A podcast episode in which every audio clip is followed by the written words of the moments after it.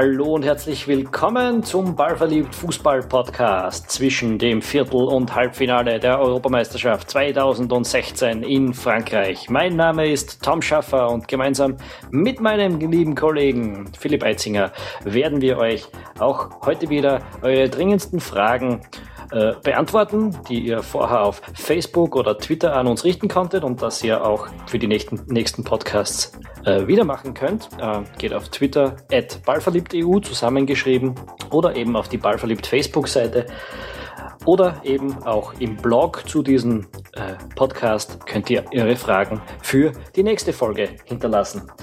Ähm, wir werden auch diese Folge wieder, oder wir werden diese Folge so aufziehen, dass wir über die Viertelfinalbegegnungen sprechen werden und daran die Fragen unserer User aufhängen. Äh, dann einen kurzen Ausblick auf das Semifinale werfen und ja, uns dann auf eben dieses freuen werden. Hallo Philipp. Einen wunderschönen guten Tag. Und ich würde sagen, wir legen gleich los mit dem Match, das am wenigsten lange her ist. Äh, Frankreich gegen Island.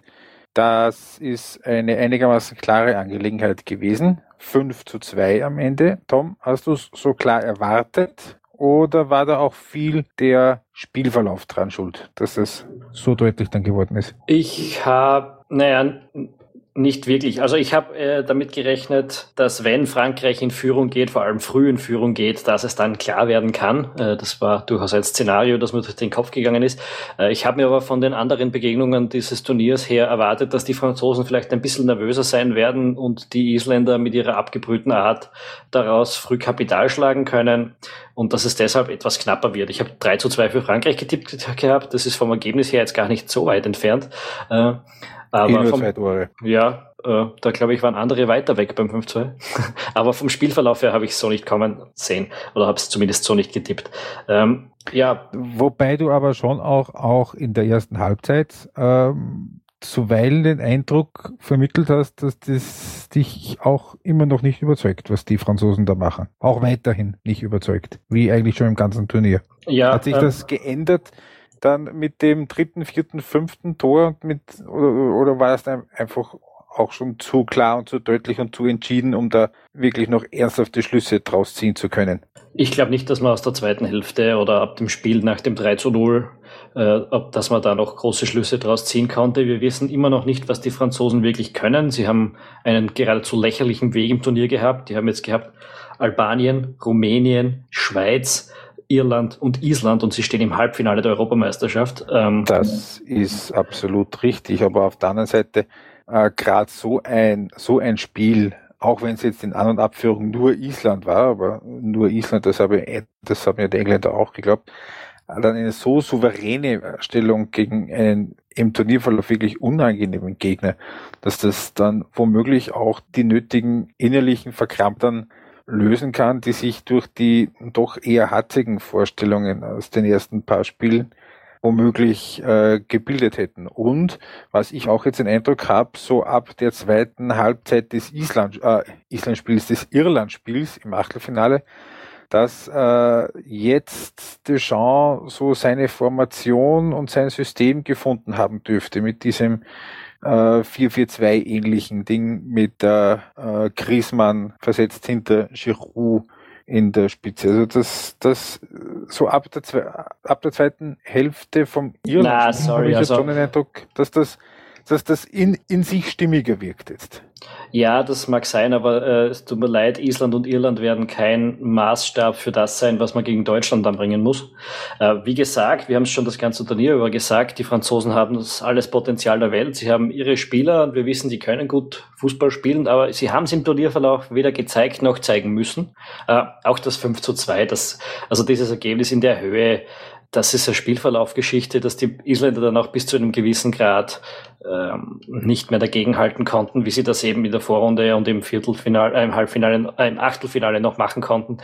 Hm, das, ich, also das kann ich jetzt keine große Wertung über Frankreich rausziehen aus diesem Spiel.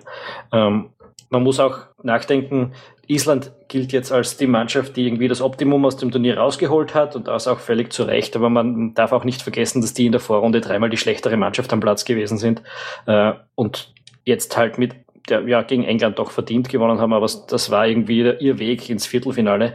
Äh, das ist kein Maßstab für ein Team wie Frankreich und ganz sicher keiner dafür, wie es dann gegen Deutschland und im Finale gegen Portugal oder Wales ausschauen wird. Ähm, zu den Franzosen und ihrem Halbfinale kommen wir dann später noch. Äh, bei Island, was wird bei Island von diesem Turnier bleiben, nachhaltig?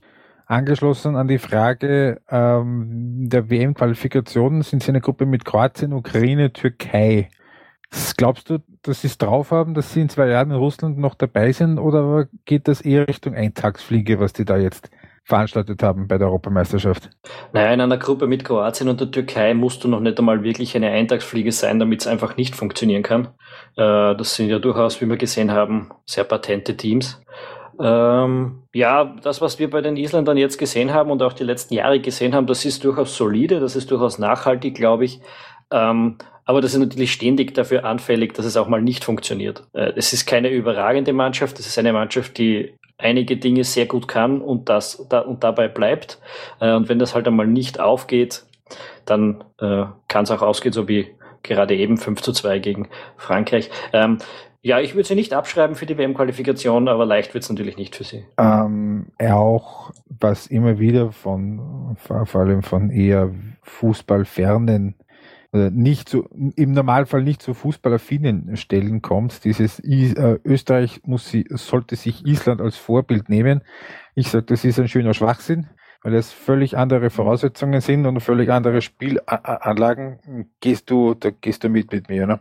Ja, ich glaube, wir haben das eh schon mal besprochen. Das ist, Österreich hat einmal bei diesem Turnier gespielt wie Island. Das war das 0 zu 0 gegen Portugal. Und da haben sich alle aufgeregt. Da haben sich alle aufgeregt, weil wir jetzt plötzlich keinen Fußball mehr spielen.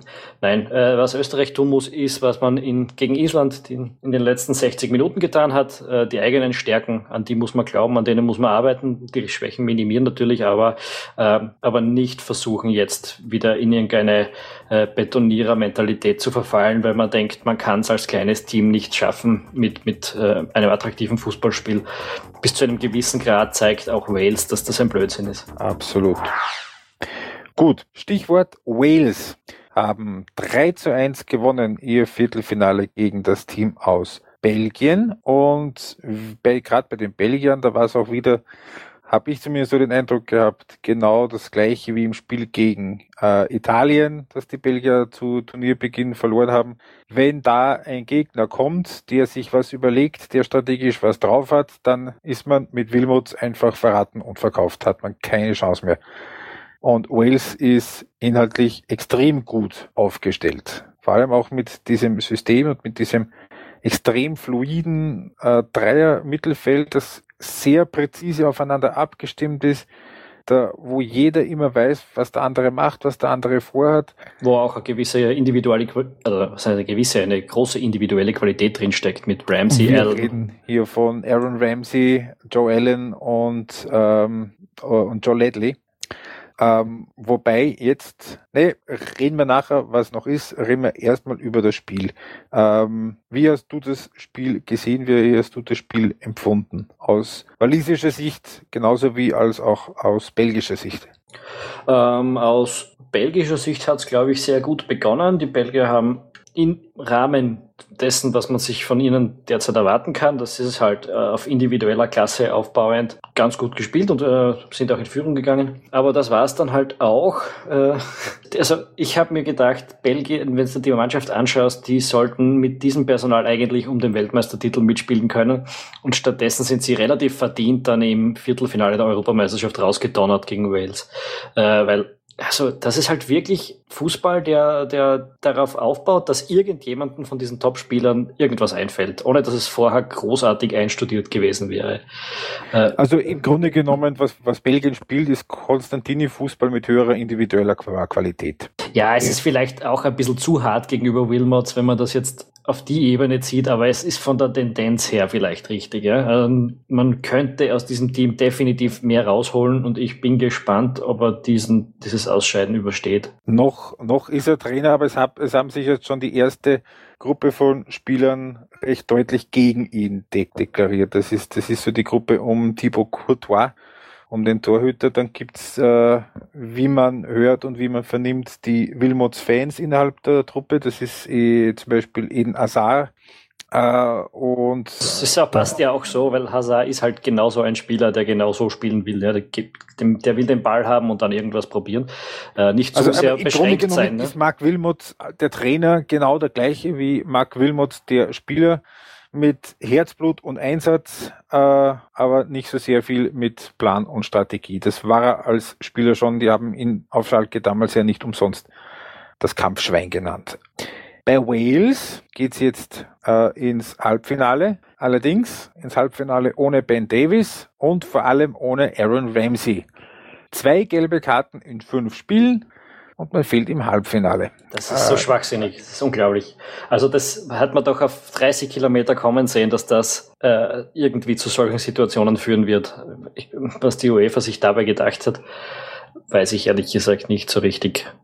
Ähm, was ja. gibt's, was, was gibt's für, für Alternativen? Ja, einige. Nach, Zum Beispiel nach, einfach eine dritte drei. gelbe Karte erlauben oder nach der Vorrunde die Karten streichen und nach dem Viertelfinale, also im Halbfinale wieder, damit man dann eben nur im schlimmsten Fall äh, nur wenn man wirklich quasi in vier von fünf Spielen eine gelbe Karte kassiert, mal das Halbfinale und, oder Finale verpassen kann. Äh, Finale gar nicht, aber das Halbfinale zumindest verpassen kann. Äh, das ist das eine Turnierphase. Erstens einmal gerade für Spieler von Wales oder wie es jetzt auch für Island gewesen wäre, das ist eine einmalige Chance, in so einem Spiel zu spielen. Äh, und wir wollen außerdem als Fans auch die besten Spieler an diesem, äh, in diesen Partien sehen. Und dann bist du, keine Ahnung, ein dummes Handspiel von Ramsey jetzt im Viertelfinale, wo aber nicht wirklich viel passiert ist und irgendein Foul im sonstigen Turnierverlauf, wo du gelbe Karte siehst und du verpasst das Spiel deines Lebens, ist zu hart, äh, ist auch nicht zielführend. Damit, damit eliminierst du ja nicht irgendwelche Spielerschweine, die ständig irgendwen umhacken, sondern jemanden, der ab und zu mal äh, über die Stränge schlägt. Ja, und das ist halt nix. Siehst du das anders? Nee, ich sehe das nicht wirklich anders. Es, es ist halt mühsam aber es, die Diskussion, die gibt's relativ zuverlässig bei jedem Turnier und ähm, die UEFA macht auch genauso wie die FIFA im Übrigen bei ihren Turnieren ähm, blocken das alles relativ schnell ab und sagen, das ist halt, das ist halt so die Regel und da muss man halt mal aufpassen und da darf man sich halt keine gelben Karten erlauben. Ja, es ist, es ist sehr, sehr unglücklich. Auf jeden Fall ist es aber jetzt mal so, dass die dass die Waliser sich mit dem jetzt abfinden müssen. Du kennst dich mit den britischen Teams ein bisschen besser aus als ich. Ich würde jetzt mal sagen, Ben Davis, auch wenn das weh tut, den könnte man vielleicht noch irgendwie einigermaßen 1-1 ersetzen, aber bei Aaron Ramsey wird das, wird das verteufelt schwer. Ja, und das wird auch das Spiel wahrscheinlich ein bisschen unattraktiver machen, äh, weil die Waliser offensiv da jetzt den Portugiesen natürlich eine Ecke weniger entgegenzusetzen haben werden. Äh, ja, Schwer zu sagen, wie sich das auswirkt. Das ist, ich habe jetzt eigentlich keine Partie in Erinnerung in jüngster Vergangenheit von Wales, die ich gesehen hätte, wo Ramsey nicht gespielt hat. Ich weiß nicht mal, wer den jetzt sicher ersetzen wird. Äh, also die offensichtlichen Kandidaten sind äh, wahrscheinlich entweder King oder Edwards. Ja, äh, und die meisten unserer Hörer werden jetzt nicht genau wissen, wer das ist und dementsprechend hast du eh schon die Antwort, äh, was das für eine Qualitätsveränderung bedeutet. Ramsey war bisher im Turnier wirklich super. Äh, der war der, der offensive Lenker und Denker bei Wales. Ähm, ist etwas, das uns in Hinsicht auf die Euro äh, WM-Qualifikation vielleicht ein bisschen Sorgen machen sollte, wenn er sich nicht wieder wehtut. Äh, und etwas, das andersrum Arsenal viel Hoffnung auf die nächste Saison machen sollte, falls er sich nicht wieder wehtut. ähm, die Sache mit den gelben Karten sollte man vielleicht nachträglich noch sagen, damit hoffen wir, die Frage von Lukas Peer beantwortet zu haben. Und wenn wir schon bei Wales sind, dann nehmen wir die Frage von Daniel Dober rein ob nämlich eine solche Sensation wie bei Wales auch für Österreich möglich gewesen wäre bei etwas weniger unoptimalem äh, Turnierverlauf. Wie siehst du das? Äh, ich wollte die Frage jetzt mal dir überlassen, aber ich sage ja. Wäre drin gewesen. Das, äh, Wales ist ziemlich genau auf einer Entwicklungsstufe mit Österreich, finde ich.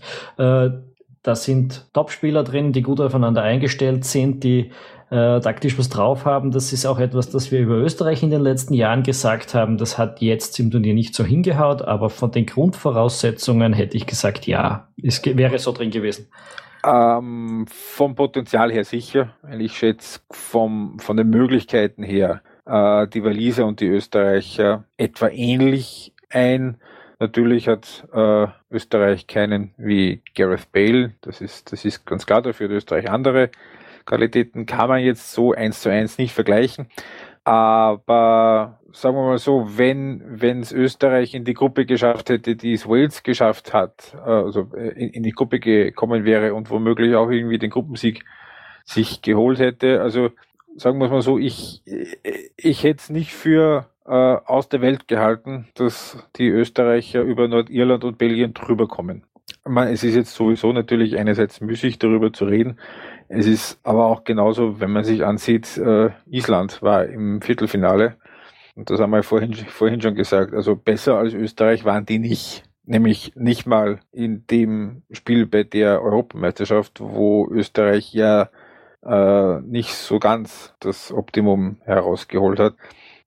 Also ich würde auch, also das Viertelfinale wäre auf jeden Fall möglich gewesen, wenn man sich auch die Qualität der anderen Mannschaften oder so, so, so, so, so das Gros der Mannschaften bei der Euro ansieht. Also das Viertelfinale wäre wäre auf jeden Fall grundsätzlich drin gewesen. Ob mehr, das hängt dann natürlich auch vom Gegner ab. Wenn Österreich das Spiel gegen Island gewonnen hätte, hätte Österreich gegen die Engländer spielen müssen, wäre ein völlig anderes Spiel gewesen. Ähm, für die Engländer ist nicht gesagt, dass Österreich gegen England so weitergekommen wäre, wie es Island geschafft hat, eben weil, weil das eine völlig andere Spielanlage ist, die wahrscheinlich den Engländern eher entgegengekommen wäre, äh, als das bei der von Island der, der Fall war. Aber ja, da gehen wir zu weit ins Hetiwari. Das, das ist, ganz das einfach. Ist wir, haben, ich wir, haben, wir haben vor dem Turnier gesagt, äh, Österreich kann ins Viertelfinale kommen, danach braucht es ein bisschen Glück. Äh, Wales ist jetzt einen Schritt weiter. Natürlich hätte Österreich diesen Schritt auch machen können. Wales war gegen Belgien auch nicht Favorit und damit hätte man, glaube ich, über die österreichische Leistung bei diesem Turnier und über das ähm, Nicht-Erfüllen des Potenzials momentan mal genug gesagt. Eine Gleichheit noch zu Wales. Das gleiche, was vorhin bei Island äh, ich dich gefragt habe. Eintagsfliege oder nachhaltig? Wir wissen, die kennen die Gruppe in der WM-Qualifikation, die die Waliser haben mit Österreich, Irland und Serbien. Sind die in Russland auch wieder dabei? Ich hoffe nicht. ähm, ja, also Eintagsfliege ist das auf keinen Fall. Die Mannschaft ist, äh, das ist kein Team, das bald auseinanderfällt. Das ist kein Team, das äh, nicht die Qualität hat, diese, diese Leistung nochmal abzurufen. In der Gruppe, wie gesagt, gegen Österreich, das ist so, so ein bisschen auf Augenhöhe um, um den zu erwartenden Gruppensieg, wenn da nicht die Serben auch noch mit reinspielen.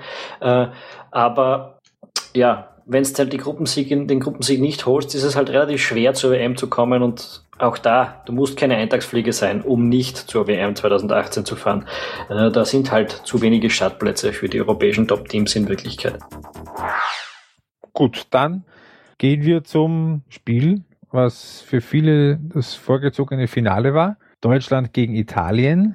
Ich weiß, weil wir uns äh, während und nach dem Spiel auch schon ein bisschen drüber unterhalten haben, dass mir das Spiel etwas besser gefallen hat als dir. Ich war ziemlich begeistert, du eher so mittelmäßig nur. Naja, in der ersten Halbzeit vor allem. Du hast das in der ersten Halbzeit schon extrem super gefunden. Da habe ich, dafür war es für meine Geschmäcker offensiv zu schlecht. Äh, defensiv war das schon natürlich erste Sahne, wenn man so sagen darf. Äh, offensiv Wir reden über Deutschland, da darf man erste Sahne sagen, würde ich ja, sagen. Ja, das war ja der Schmäh dahinter. Gut, ähm, zweite Hälfte ist, ist das äh, irgendwie auch spannender worden, ist nach vorne ein bisschen mehr passiert in meinen Augen. Äh, die Verlängerung hat mich dann wieder ein bisschen hängen lassen, wie es fast jede Verlängerung ja, Das, das ist Verlängerung. Das ja. hilft nichts. Das ist eigentlich äh, genau, das ist ja der Punkt, warum sich die Leute immer noch erinnern, beziehungsweise warum immer noch die Rede ist von dieser Verlängerung von Deutschland gegen Italien aus dem Jahr 1970. Ich musste gestehen, dass ich mich nicht dran erinnere. Weil es halt die eine Verlängerung alle zehn Jahre ist, wo dann was passiert. Oder wenn man es das nicht ganz so fern hat, äh, Vergangenheit sagen, wenn wir uns erinnern zum Beispiel an die Verlängerung Portugal gegen England bei der Euro 2004. Aber wir sehen schon, also das mit den Verlängerungen, das ist eher ziemlich oft so eine bisschen eine mühsame Angelegenheit. Dafür war es Elfmeterschießen umso lustiger dann. Ja, äh, witzigerweise, was man nicht erwartet hätte bei diesen beiden Mannschaften, auch mit extrem mieser Qualität losgegangen. Äh, wie viele haben verschossen von den ersten zehn? Äh, sechs? Spannend auch, dass alle vier Spieler, die in, bei englischen Vereinen spielen, ihre Elfmeter verschossen haben.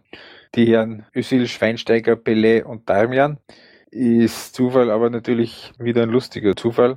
Im Endeffekt würde es, würde, aber ich schon sagen, dass die Deutschen nicht ganz unverdient, dass dann, also wenn, wenn man sich die 120 Minuten betrachtet, nicht ganz unverdient ins Halbfinale eingezogen sind. Ja, würde ich zustimmen.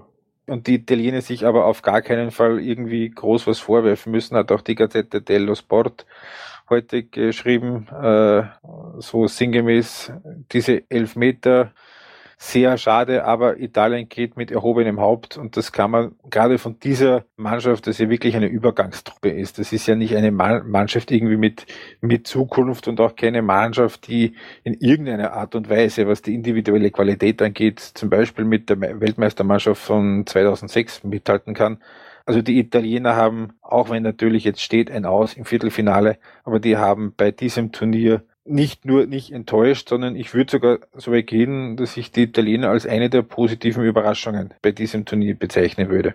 Ja, durchaus. Ähm, wenn man jetzt von diesem abgeschenkten Spiel gegen Irland absieht, war das eine sehr gute Europameisterschaft von Italien. Belgien geschlagen, Spanien geschlagen und die, Deu die Deutschen an, am Rande des Ausscheidens gehabt, mal wieder. Also das ist eine Bilanz, da braucht man sich echt nicht schämen. Bin mir relativ sicher, dass wenn die im anderen Ast gelandet wären und vielleicht die Partie gegen Belgien abgeschenkt hätten äh, in der Vorrunde, dass die äh, der Top-Favorit aufs Finale gewesen wären im anderen Ast. Absolut, also hundertprozentig, also, ja. Ist halt in diesem Ast musst du zuerst über Spanien und dann musst du noch gegen Deutschland und dann wäre da jetzt Frankreich, ist halt hart. Äh, kann man aber niemandem was vorwerfen. Ich glaube, Conte hat auch das Optimum rausgeholt aus der Mannschaft. Der geht ja jetzt. Ja, der geht ja jetzt. Weiß man schon, wer der Nachfolger wird? Ja, es gibt einen Nachfolger schon. Giampiero Ventura, äh, 68 Jahre, war die letzten paar Jahre bei Torino äh, in der Serie A beschäftigt. Auch eher einer, da kommen wir dann jetzt schön elegant dann zur nächsten Frage, auch eher äh, schon lange, lange ein Verfechter der Dreierabwehrkette. Das heißt, daran wird sich vermutlicherweise auch in der Post-Conte-Ära nicht viel ändern. Die Dreierkette. Da nehmen wir mal jetzt die äh, Fragen rein von Manuel Kofler und David Obererlacher die beide sinngemäß in die, in die Richtung gefragt haben, ob das mit der Dreier-Fünfer-Kette jetzt tatsächlich wieder mehr am Kommen ist. Ähm, ich ähm, zitiere mal den David, äh, der, der fragt, es scheint die allerbeste Option gegen ein 4-4-2-Pressing zu sein und funktioniert sogar gegen Belgien. Ähm, ist das so? Kommt das jetzt wieder mehr oder ist das jetzt nur mal so ein bisschen austesten, ob das wirklich was bringt, ob die Spieler das wirklich drauf haben, aber wird sich naja. durchsetzen, genauso wie sich jetzt, wenn wir uns erinnern, die vielen asymmetrischen Systeme bei der WM 2010 nicht durchgesetzt haben und die abkippeten Sechser, die dann ein paar Jahre in den Jahren darauf, wo, wo sie alle wieder davon abgekommen sind. Oder wird das bleiben? Nein, ich weiß, dass die Geschichte ist, ich weiß nicht, ob es im Fußball noch passieren wird, dass Systeme dermaßen dominant über langen Zeitraum, also Formationen vor allem, dermaßen dominant über einen langen Zeitraum gespielt werden.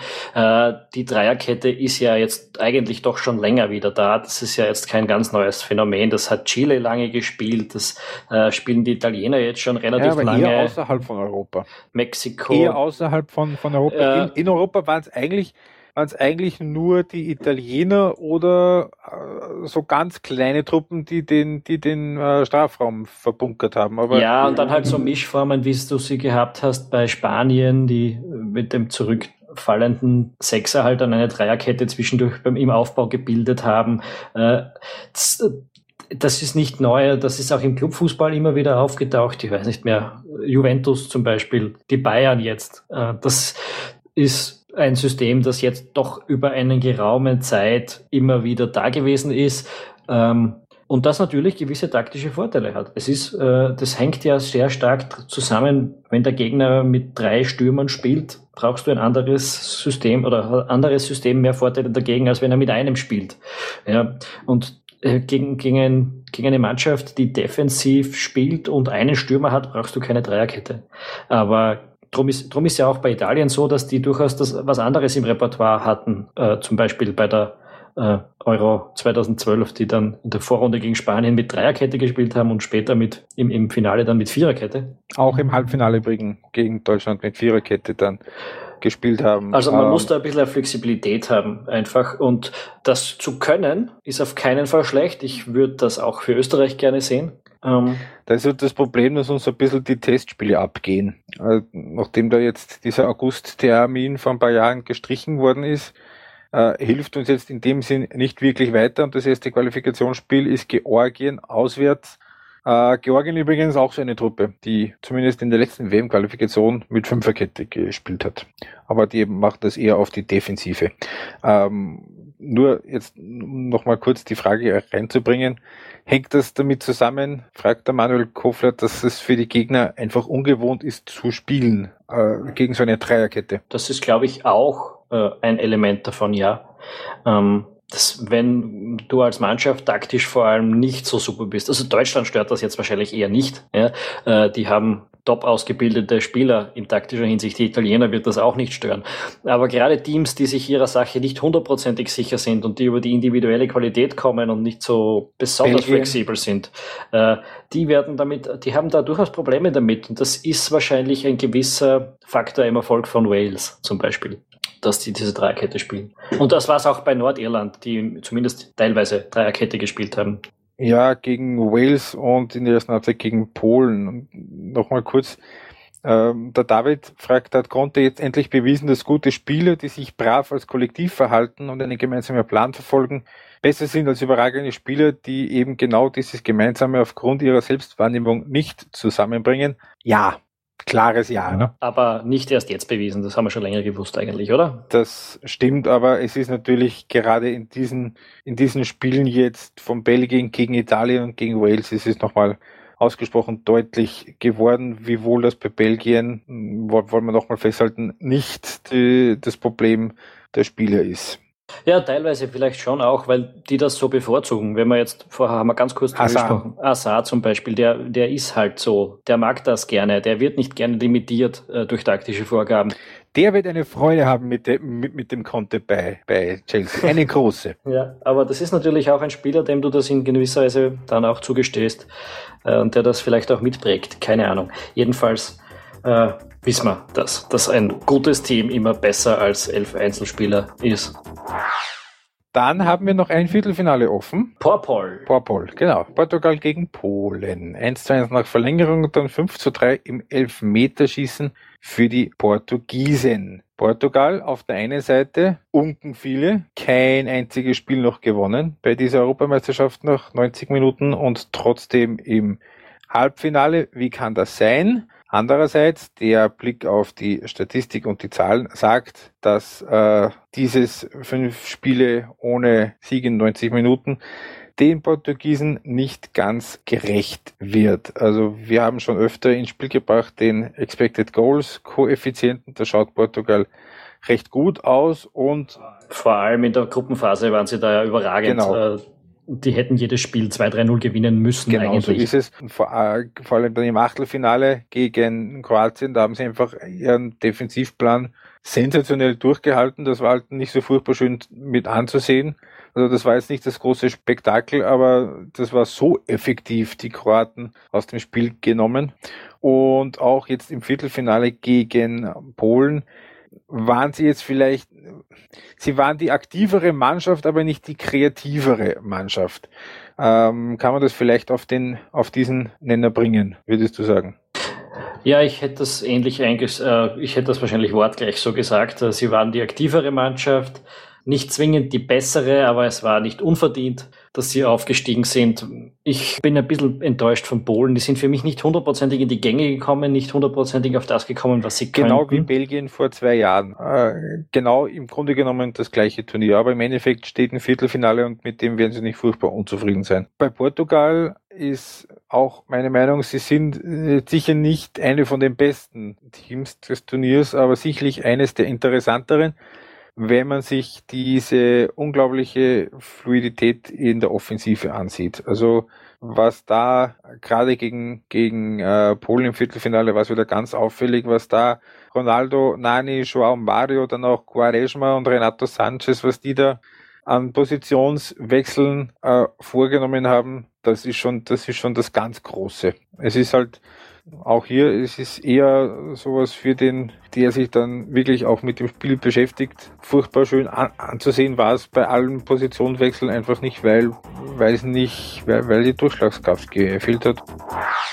Aber das muss ja jetzt auch gegen Wales, kann, kann es ja durchaus ähnlich passieren. Wie, wie, wie würdest du das sehen jetzt, dieses Halbfinale aus dem leichteren Ast, also aus dem, eher aus dem No-Name-Ast. Portugal gegen Wales, wenn wir da schon ein bisschen den Blick drauf werfen. Ist unter anderen Umständen, wäre das ein, äh, wahrscheinlich ein, ein, etwas, was du dir fürs Viertelfinale so erwartet hättest, Oder die Begegnung. Ja, im, je nachdem. Circa in diesen, in diesen Regionen hätte man das vielleicht noch erwartet. Jetzt ist es halt das Halbfinale. Das sind beide Mannschaften verdient dort. Äh, natürlich ist das das schlechtere Halbfinale äh, von, von dem her, was die Mannschaften können. Aber beide, beide Mannschaften sind gut bis sehr gut. Portugal zum Beispiel ist eine Mannschaft, die kann ziemlich alles gut. Und nix ist wirklich ein Problem für diese Mannschaft. Ähm, hm, außer hin und wieder ein bisschen das Tore schießen in dem Turnier. Aber man kann jetzt auch nicht sagen, dass eine Mannschaft mit Ronaldo, mit, mit Nani, mit Quaresma, dass die äh, grundsätzliches Problem mit dem Tore schießen haben werden. Ähm, aber ja, schauen wir es uns mal an. Ich erwarte mir eigentlich ein interessantes Spiel. Äh, vielleicht auch ein attraktives. Das ist durchaus möglich. Es wird mein, ich kann mir gut, gut vorstellen, dass es Portugal bis zu einem gewissen Grad ähnlich anlegen wird, wie es gegen Kroatien war, weil gerade äh, auch die Waliser, genau wie die Kroaten, ihre großen Qualitäten eher im Offensivbereich haben.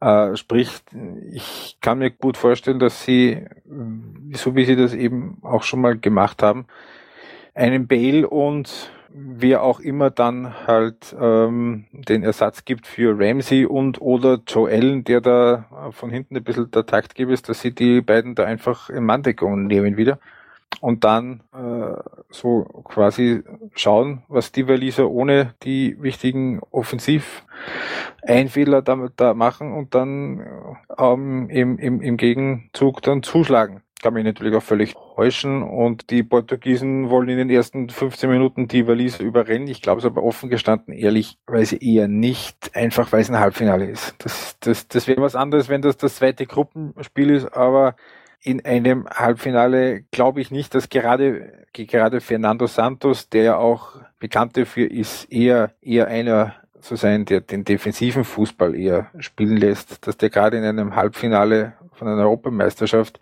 da jetzt auf einmal einen auf Halligalle macht. Ich glaube es eher nicht. Also, wenn da nicht schnell ein Tor fällt, dann könnte das wieder eine ähnlich mühsame Angelegenheit werden, wie es die beiden ersten K.O.-Spiele von Portugal schon gewesen sind.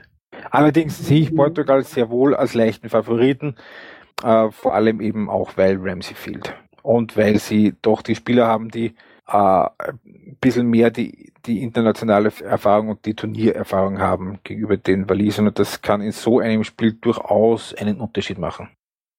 Ja, was noch dazu kommt, äh, Pepe, Carvalho, die kennen natürlich auch den Bale sehr gut. Äh, der wird da keine Moves auspacken, die die im Training noch nicht gesehen haben. Ja, ähm, Mal schauen. Äh, auf der anderen Seite ist der, glaube ich, nicht so leicht Mann zu decken. Bale. Ja, einmal zu weit aufrücken und dann hast du ein bisschen Laufduell. Ja, der Kerl ist relativ fix, gell? Ja, nämlich auch mit Ball. ah, auch das hat man gegen Belgien das eine oder andere Mal durchaus miterleben dürfen. Also gerade der kleine Lukaku und, äh, und Denayer, die da reingerückt sind für gesperrt bzw. verletzt für Malen und für Tongen, haben es nicht leicht gehabt. Gut, ähm, Portugal Wales, dein Tipp, wer kommt ins Finale? Ich habe eigentlich keinen echten, keine echte Präferenz darüber, wer das schaffen könnte. Ich 1-1 und Elfmeterschießen wieder, oder? Na, ich wünsche mir, dass es die Waliser sind. Ich sage 2-1 für Wales. Einfach mal aus, aus einem Wunsch heraus, äh, weil ich qualitativ da jetzt nur marginale Unterschiede sehe. Dann halte ich dagegen und sage, Portugal kommt durch. Auch, auch 2-1. Dann gehen wir zum anderen Halbfinale, das wahrscheinlich das bessere Halbfinale ist. Wir können das so sagen. Es ist Deutschland gegen Frankreich.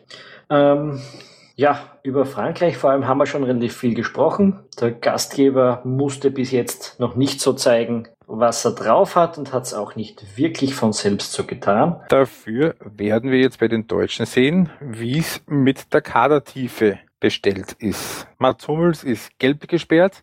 Mario Gomez fehlt definitiv, der fehlt noch länger, er hat einen Muskelfaserriss. Für Sami Khedira ist die Europameisterschaft auch vorbei und hinter dem Einsatz Bastian Schweinsteiger steht ein großes, fettes Fragezeichen. Da könnte es interessant werden, weil das wird eine Formation werden, die die Deutschen so in der Form noch nicht gespielt haben. Also jetzt mal als ähm, vermutlich wahrscheinlichste Variante wird Hövedes in die Innenverteidigung rücken. Müller nach vorne, der Draxler wird wieder reinkommen auf die linke Seite und wahrscheinlich Julian Weigel auf der 6. Personell hat Frankreich in dem Sinne sicherlich eher einen kleinen Vorteil. Ja, ja, das kann man so sagen. Ähm, vor allem, weil die Franzosen halt jetzt auch durch die frühe Führung gegen Island, die konnten zum Beispiel Giroud runternehmen, der auch gelb gefährdet gewesen wäre, äh, und, und äh, konnten halt aufpassen, dass ihnen das nicht passiert. Bei denen ist quasi die Mannschaft, so wie sie im Turnier angetreten ist, jetzt glaube ich auch vollständig fürs Halbfinale verfügbar. Aber natürlich, taktisch und von der Qualität her ist Deutschland trotzdem, also wahrscheinlich die Nummer eins im Turnier. Die Deutschen sind auf jeden Fall über das gesamte Turnier die stabilste Mannschaft. Das kann man auf jeden Fall sagen. Das ist die, die Mannschaft, die den wenigsten Blödsinn macht. Nach hinten, die gerade so dieses, dieses Viereck, was da ist eben aus den beiden Innenverteidigern und davor Groß und es war eigentlich jetzt immer Kedira, äh, die so ein Verständnis füreinander haben äh, und gerade auch Groß einer ist, der genau weiß, wann er das Tempo ein bisschen anziehen muss und wann er es ein bisschen rausnehmen muss. Äh, wer einen Spieler wie Groß im zentralen Mittelfeld hat, der hat auf dieser Position auf jeden Fall schon mal was, mit dem er was anfangen kann. Das ist, das ist für mich Pogba in dem Turnier noch nicht so ganz. Also Deschamps hat ihn zwar immer irgendwie verteidigt, aber die ganz großen Leistungen waren das von Pogba noch nicht und das muss man halt dann sehen, wie dann das Verständnis ist von Toni Kroos, mit wem auch immer er dann da in diesem Spiel spielen wird. Punkt eins und Punkt zwei äh, wie sehr dieserjenige, wie gesagt, ich persönlich, ich gehe davon aus, dass es Julian Weigel sein wird. Es sei denn natürlich, da kommt wieder irgendwie eine komische Formation, das kann man ja bei Löw nie ganz ausschließen. Äh, das, das, wird, das wird für mich die entscheidende Zone sein, äh, dieses Zentrum mit Pogba und Matuidi, beziehungsweise mit Groß plus X. Wer dieses Areal kon kontrolliert, wer das besser im Griff hat, der, glaube ich, wird das Spiel gewinnen. Ähm, möglich, vielleicht auch nicht. ähm, die Geschichte ist, für mich war Frankreich bis jetzt so unüberzeugend, ist aber dann doch irgendwie leicht dorthin gekommen, wo sie jetzt sind. Das erinnert mich ein bisschen an Brasilien vor zwei Jahren. Auch das war damals der Gastgeber und der hat im Halbfinale gegen Deutschland ja ziemlich übles Erwachen gehabt. Ähm, ich will jetzt nicht ausschließen, dass die Franzosen jetzt einfach mal tatsächlich einen Gang höher schalten können, als sie es bisher getan haben. Äh, und dass das ein ausgeglichenes Spiel wird. Äh, vom Personal her haben sie das auf jeden Fall drauf. Äh, aber ich, ich würde auch nicht unbedingt viel Geld dagegen setzen, dass Deutschland das klar gewinnt. Mhm. Würdest du die, würdest du das nicht in Betracht ziehen? Ja, es ist eben, eh wie du schon ein, zwei Mal gesagt hast, wir wissen halt jetzt, wir sind vor dem Halbfinale und haben immer noch keine Ahnung, was diese Franzosen wirklich drauf haben. Das ist, äh, und das ist aber auch was, was, was auch äh, der deutschen Mannschaft womöglich so ein bisschen, ich möchte nicht sagen Kopfzerbrechen bereitet, aber es wird denen genauso gehen, dass sie jetzt eben im ganzen Turnierverlauf noch nicht ein einziges Spiel gehabt hatten, wo, wo wirklich ein Anschauungsunterricht war, wie sich Frankreich präsentiert gegen einen Gegner von echter Weltklasse-Qualität. Die Deutschen, die haben jetzt gegen Italien gespielt. Äh, das ist, äh, das ist, das ist eben schon mal ein Spiel was anderes. Und die Italiener, die hatten davor gegen Spanien schon gespielt. Das sind einfach so gewisse Sachen, die kann man bei Frankreich jetzt nicht vorhersehen.